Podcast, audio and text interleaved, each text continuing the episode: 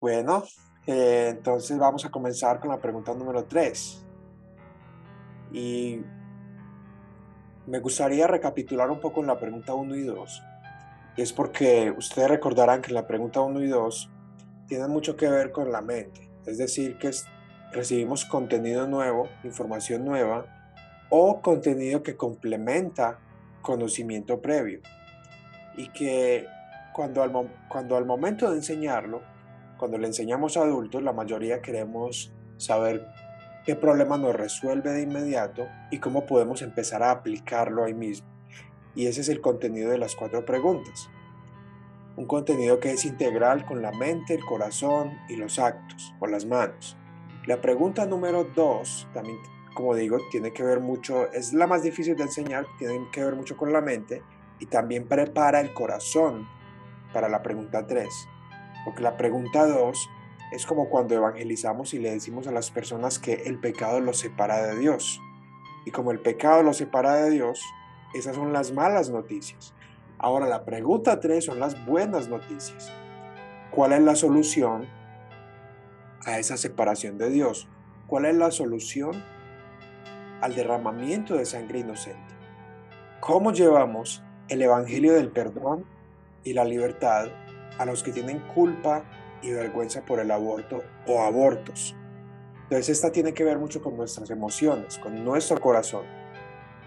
Porque pues venimos, digamos, adoloridos o con sufrimiento de habernos dado cuenta de lo que es la realidad del aborto y por eso vimos ese video en la pregunta número 2. De la pregunta 3 en parte hay una tentación al momento de enseñarla de dar una predicación, porque es una pregunta muy, muy bíblica y muy evangelística.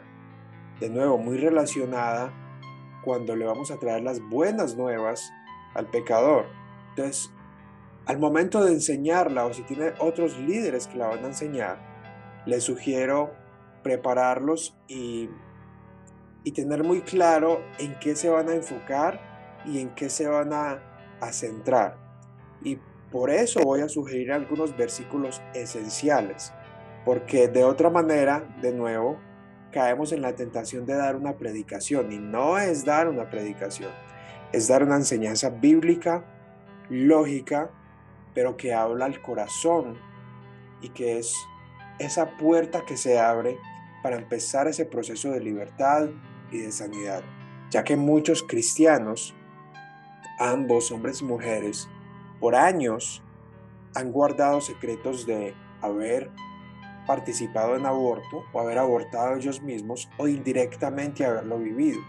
Y esta es la perfecta oportunidad para encontrar esa libertad de dos cosas claves, la culpa y la vergüenza. Entonces, el versículo base acá es el Salmo 32, del 1 al 5. Salmo 32, del 1 al 5. Me gustaría saber si alguno tiene una Biblia a la mano y lo puede leer para nosotros.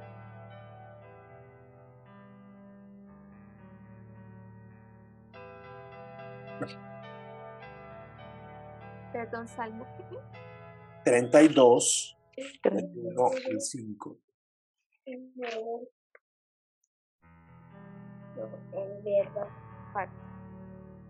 Aquí lo tengo ya. Dice, Salmo 32, versículos del 1 al 5. Sí. Bienaventurado aquel cuya transgresión ha sido perdonada y cubierto su pecado. Bienaventurado el hombre a quien Jehová no culpa de iniquidad y en cuyo espíritu no hay engaño. Mientras callé, se envejecieron mis huesos en mi gemir todo el día, porque de día y de noche se agravó sobre mí tu mano, se volvió mi verdor en sequedades de verano mi pecado te declaré y no encubrí mi iniquidad. Dije, confesaré mis transgresiones a Jehová y tú perdonaste la maldad de mi pecado. Amén. Gracias, Señor. Muchas gracias. Este versículo base fue escrito por el rey David.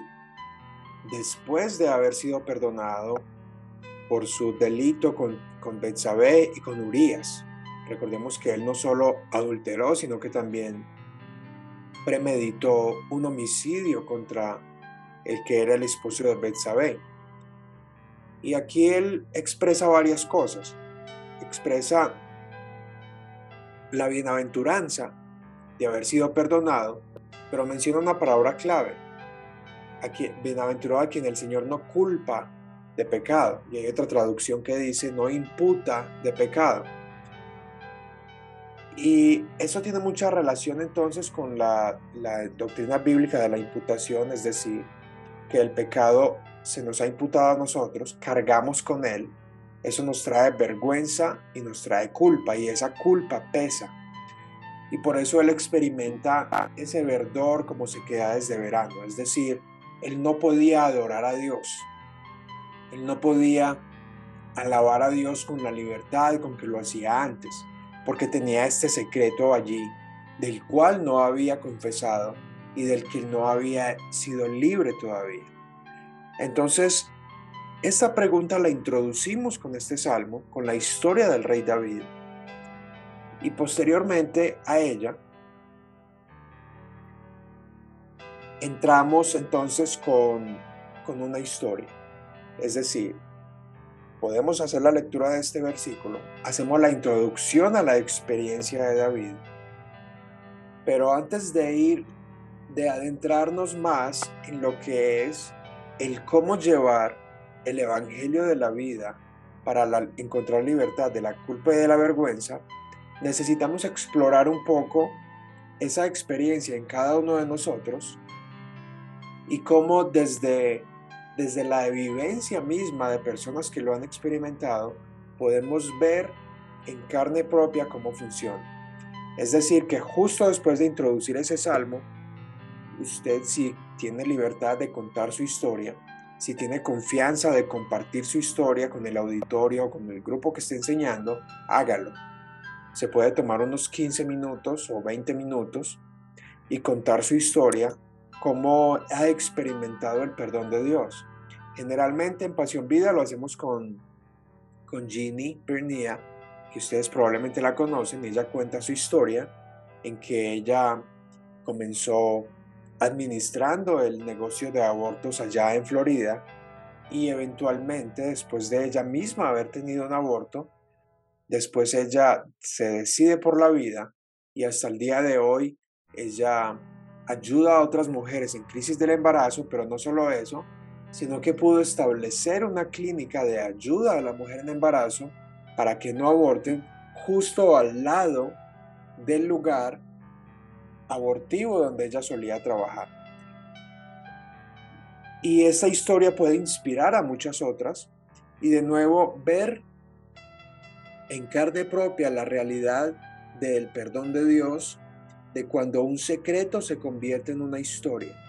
Entonces aquí puede contar su historia, puede contar su experiencia y la puede basar en los versículos que podemos acá. Primero que todo, en el de Corintios, eh, y esos son versículos para interiorizar, pero no necesariamente siempre se tienen que usar o se pueden o se tiene la obligación de emplearlos en el mismo orden sino que son versículos que están dentro del manual de entrenamiento y que nos sirven para hacer sentido a las cosas y procesarlas. El primero nos habla de Corintios, de la experiencia de Pablo, cuando él dice que hay dolor de acuerdo al mundo. La tristeza del mundo trae muerte. Esto nos habla de que con la experiencia del aborto hay mucha tristeza y mucho dolor, pero que si esa tristeza y dolor, esa culpa se queda allí, trae muerte. Por ejemplo, cuando una mujer está en una crisis de embarazo y tiene la opción de abortar, pero eventualmente después de consejería o después de conversar con alguien, decide continuar con su embarazo. Es algo genial, es algo que es una victoria. Y sin embargo, después de continuar con el embarazo, ella sufre un aborto espontáneo. Resulta que en estos casos la mujer comienza a experimentar un sentimiento de culpa.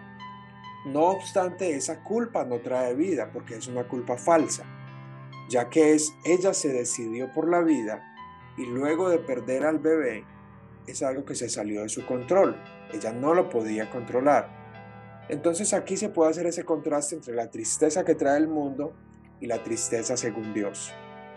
La tristeza, según Dios, obra arrepentimiento y vida. Cuando sentimos tristeza por lo que hemos hecho, por lo que hemos sugerido que otros hagan, por lo que hemos permitido que otros hagan, pero la traemos delante de Dios, esa tristeza produce vida. Entonces hay dos tipos de tristeza en el mundo. La tristeza del mundo trae muerte y la tristeza según Dios trae vida.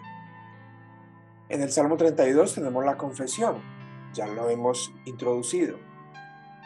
Confesamos nuestro pecado y Santiago nos dice, confesad los pecados unos a otros.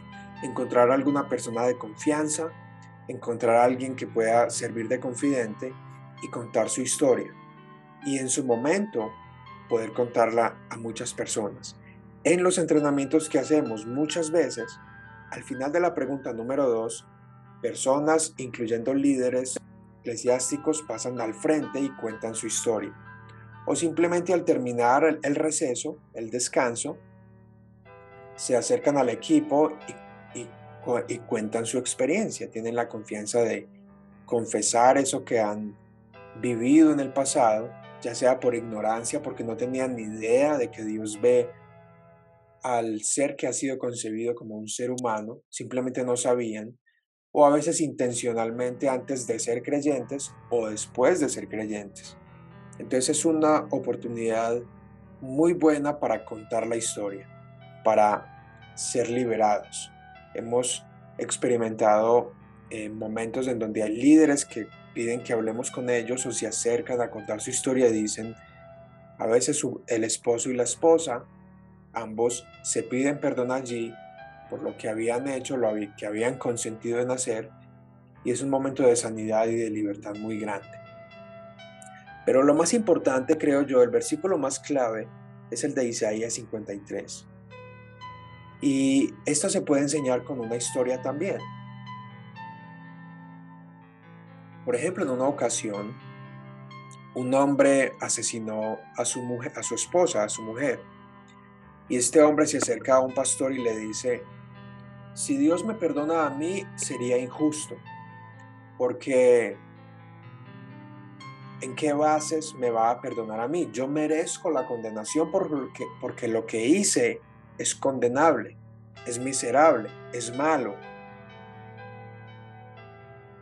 Entonces el pastor le responde, tú tienes razón, lo que hiciste es condenable, es castigable, ha sido algo miserable y es malo. Mereces el castigo para siempre. No existen bases para que te perdonen. Las únicas bases para el perdón es que otra persona sea castigada en tu lugar. Si esa persona paga la pena que deberías llevar, entonces ahí se puede decir que Dios sí puede perdonar. Y este versículo es muy importante porque nos dice que Cristo llevó, Él llevó nuestras iniquidades. Eso significa que las bases del perdón son la obra de Cristo. Hay un intercambio en, la doctrina de la sustitución. Así como la imputación nos pone sobre nosotros el pecado, la sustitución pone sobre Cristo nuestro pecado. Y por eso el Salmo dice, bienaventurado quien el Señor no imputa o no culpa de pecado, porque la culpa ya la puso, ya la descargó sobre Jesucristo. No solo en su obediencia activa mientras vivió los tres años en la tierra, sino en su obediencia pasiva mientras recibió en la cruz como todo el pecado como un rayo sobre él. Entonces, si ustedes recordarán en la pregunta 1, al iniciar leímos una historia muy similar. Era una joven que decía que se tenía pensamientos suicidas porque pensaba que merecía sentirse así por haber abortado en el pasado. Aquí entonces se puede reconectar esa historia y pedirle a, la audiencia o, o, al grupo que se le está enseñando tomarse uno o dos minutos para conversar acerca de eso porque es natural y es de esperarse que la persona que ha abortado o ha decidido hacerlo se sienta miserable y sienta culpable. Lo más natural después de haber cometido un delito o una transgresión delante de Dios es sentir culpabilidad y sentir que merecemos el castigo. Pero entonces, la respuesta allí es los fundamentos, las bases para sentirnos libres y para ser en realidad libres de la culpa y de la vergüenza por esta transgresión es la obra de Jesucristo como sustituto. Tanto el que ha asesinado a su esposa y no cree que Dios lo pueda perdonar, como a la mujer que ha abortado al bebé y se siente miserable y cree que lo merece, las bases son que alguien llevó ese castigo y esa miseria que pensamos merecemos. Y ya que Cristo ha llevado esa miseria, ese castigo, esa ofensa, esa iniquidad sobre Él, es sobre ese fundamento, es basado en eso que podemos recibir el perdón de Dios. Entonces esto implica que es necesario que exista arrepentimiento por parte de nosotros en este asunto del aborto, para ser libres del de la vergüenza y de la culpa, para poder cantar a Dios con libertad, servir a Dios con libertad, como hombres en nuestra casa, como mujeres en nuestra casa, en cualquier ámbito. Solo eso nos va a permitir vivir nuestra vida cristiana en la abundancia que Cristo nos dio. Porque de lo contrario Satanás nos va a querer robar lo que Cristo nos ha dado, lo que Él ganó para nosotros, gracias a que ese, esa culpa y esa vergüenza nos está robando, nos está succionando esa libertad que Cristo nos dio. Y por supuesto, se reconecta de nuevo con la pregunta número dos. El derramamiento de sangre inocente, ya sabemos cómo Dios reacciona, ya sabemos cómo debemos reaccionar, pero aquí lo importante es que el derramamiento de sangre inocente, incluyendo el aborto, encuentra sanidad, liberación, perdón y libertad en, las, en el derramamiento de sangre inocente de Jesucristo. Hebreos 9, el versículo que vemos allí nos dice, la sangre de Cristo nos limpia para llevar una vida y una libre conciencia. Es por medio del derramamiento de la sangre inocente de Cristo que el derramamiento de sangre inocente, incluido el aborto, encuentran perdón. En otras palabras, Cristo vivió el derramamiento de sangre inocente porque Él nunca ni siquiera ofendió a Dios y tampoco ofendió a ningún ser humano. Él era absolutamente inocente, pulcro, limpio, santo. Y esa pureza es lo que nos da las bases del perdón.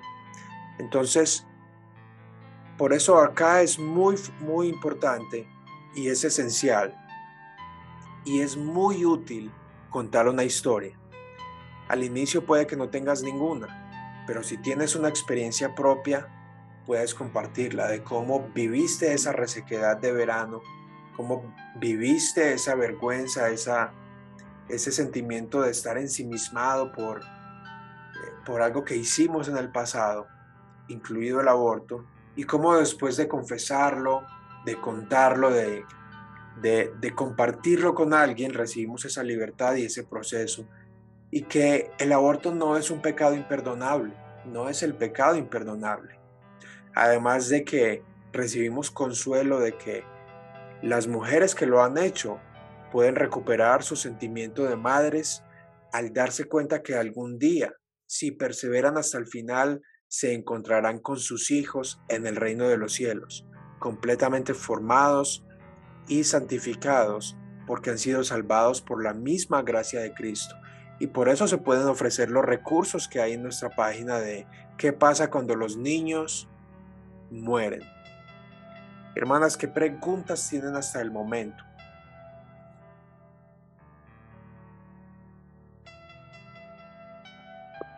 A mí se me hace bien importante eso que mencionaste ahorita, donde las mamás recuperan ¿no? el, el amor por ese bebé porque pues hablo por todas, yo creo, en lo personal, eh, este, fue algo que experimentamos y fue muy, muy liberador y eh, yo creo que lo más hermoso de todo el, estudio de sanidad, ¿no? Es eso, la verdad.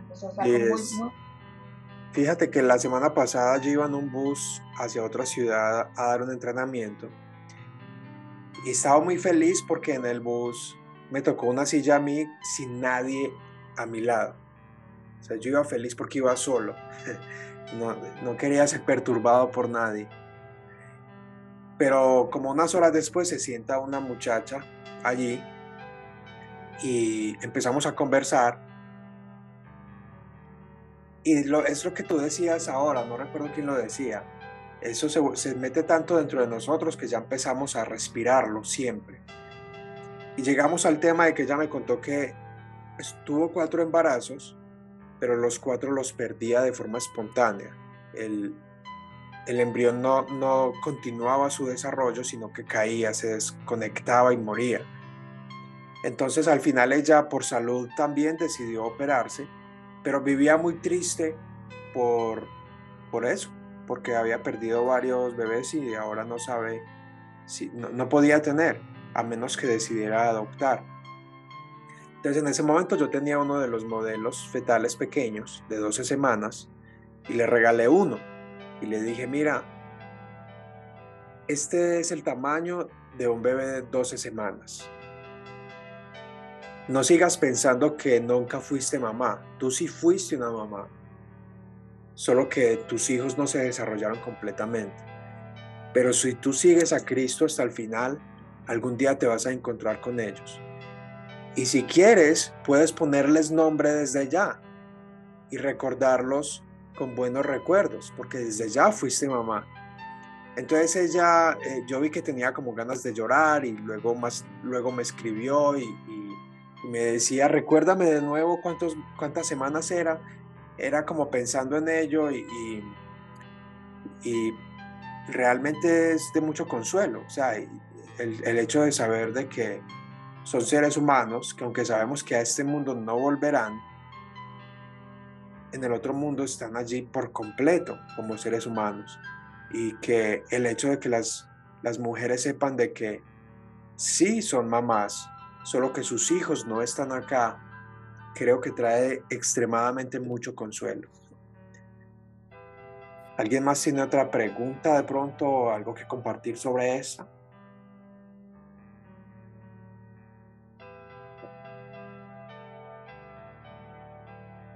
Bien. Esa es la pregunta número tres. La pregunta número tres en parte es, la más corta, pero de nuevo, para mí es como predicar el Evangelio, pero no demos una predicación. Demos la introducción del el Salmo, contamos la historia y explicamos lo que acabamos de ver basado en estos versículos. Ahora es importante desenvolver bien la historia del rey David, porque David cometió un homicidio de forma premeditada, de forma intencional. Y a veces esto lo hacemos como en una especie de obra de teatro o invitamos a alguien del auditorio a que venga y se siente y haga el lugar de David y que otra persona haga el lugar de, de Urias, que era el esposo de Betsabé, y que otra persona haga el papel de Cristo. Y lo que va a pasar es que en el reino de los cielos, Urias va a estar sentado con Cristo. Y Cristo le va a decir, te he salvado por gracia. Pero de repente a esa misma mesa va a llegar el rey David y se va a sentar como si nada, feliz de estar ahí. Pero ¿qué pasa si Urias le dice, Señor, y, este qué hace aquí? Tú sabes lo que él me hizo. Eh, es una, es una escena muy interesante y muy conmovedora, porque, porque lo que pasa allí es que, de nuevo, ¿cuáles son las bases para las que David y Urias se sienten en la misma mesa, sabiendo que David agravió a Urias y lo asesinó?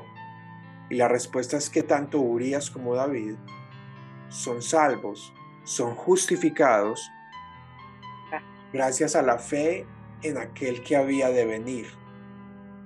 Nosotros hoy día somos salvos, justificados y liberados de la culpa y de la vergüenza gracias a la fe de aquel que ya vino. En, en otras palabras, David y Urias son salvos por la obra que Cristo iba a hacer. Nosotros somos salvos por la obra que Cristo hizo. Ellos a crédito, nosotros de contado. Entonces también explicar eso es demasiado útil o hacerlo, pueden hacer un dibujo en un tablero, algo coloreado, porque esa es la justificación, esas son las bases, los fundamentos en que somos liberados. En ocasiones otro líder aquí en, en Medellín también comparte que de la misma manera en que muchos hombres hemos sido liberados de asuntos como de la pornografía, por ejemplo, en ocasiones hasta que no hablamos eso con un amigo o con el pastor o con la misma esposa, no somos libres de eso. Es decir, que no hay otra manera de ser libres de la culpa y la vergüenza. Y no hay otra manera en que nuestros secretos se conviertan en historias inspiradoras para otros. Y de que lo que estamos enseñando no es una teoría, no es una idea utópica, no es algo imposible, es algo que es real, que es vivenciable, que es vivo, que se experimenta. Y es que el perdón y el cambio de vida, la paz mental, la paz emocional y la libertad de hablar de las cosas sin vergüenza absoluta, solo la da la gracia de Cristo. Y que sin arrepentimiento no podemos ayudarle a otras personas. No es lo mismo que yo vaya en mi automóvil y atropellar a mi hijo por accidente a que yo esté en embarazo y decida intencionalmente terminar la vida con mi hijo o hija, porque quiero terminar mi carrera profesional o quiero seguir trabajando o, no puedo soportar la vergüenza de, de, que me expulsen de la iglesia o de mi casa. No es lo mismo, porque uno es un accidente inintencional y el otro es un, una transgresión intencional. Entonces, a la hora de enseñarle a las personas, no se puede encontrar sanidad y liberación. Y estoy seguro que muchas de ustedes lo han, experimentado mucho más que yo, sin arrepentimiento. En otras palabras, no existe otra manera de que la culpa, el sentimiento de culpa sea liberado si no es por el perdón de Cristo. Y, y, en ocasiones psiquiatras han llamado a ministros del Evangelio a que le ayuden con clientes que no son capaces de liberarse de la culpa. No existe otra manera. Entonces, esto, esto ya cierra en, en Dios tiene un plan original, la pregunta uno, conectado a nuestra mente, es como evangelizarlo. Esas son las buenas noticias, luego traemos las malas noticias en la pregunta 2 y en la pregunta 3 traemos las buenas nuevas del Evangelio. De nuevo, esto ya recibimos información nueva en nuestra mente, hemos aprendido algo nuevo, ahora esto baja nuestro corazón a experimentar. A veces es tiempo de llorar, tiempo de abrazar, tiempo de orar, y esto prepara nuestro corazón y las bases y nuestras manos para la pregunta 4, que esa ya tiene que ver con el actuar y, con, y como cuando venimos a Cristo queremos hablar con todo el mundo, queremos compartirle a todo el mundo, queremos proclamar eso que ha transformado nuestra vida. Entonces hasta acá tenemos, acá tenemos la pregunta número 3. Cuéntenme si hay algo que, eh, alguna pregunta o alguna duda o alguien quiere compartir algo, algo que se me haya pasado por alto, adelante. Eh, ah, bueno, mm, qué tremendo, me estoy entendiendo cada vez más eh, esta capacitación. Ya me había tocado ver videos de capacitación de Colombia y de de Querétaro, pero ahorita como que ya me empiezan a caer más los 20, ¿no? De, de, todo el contexto. Eh, la primera y segunda pregunta como que te, te, te, evangeliza, por así decir, y te lleva a la convicción de pecado. Y la tercera ya te lleva al arrepentimiento y a la cuarta a servir, ¿no? Ahora sí. Definitivamente eso es y por eso es que las cuatro preguntas, que son el fruto de alrededor de mil páginas escritas de, de unos seis libros, se han reducido a diez páginas, cuatro preguntas que sean multiplicables y enseñables. Así es. Y, eso que dices de que el arrepentimiento es necesario, sí. Yo llegué a Cristo eh, por ese pecado, ¿no? Mm. Y le pedí perdón al Señor. O sea, me quite la, me quite la carga, ¿no? Así.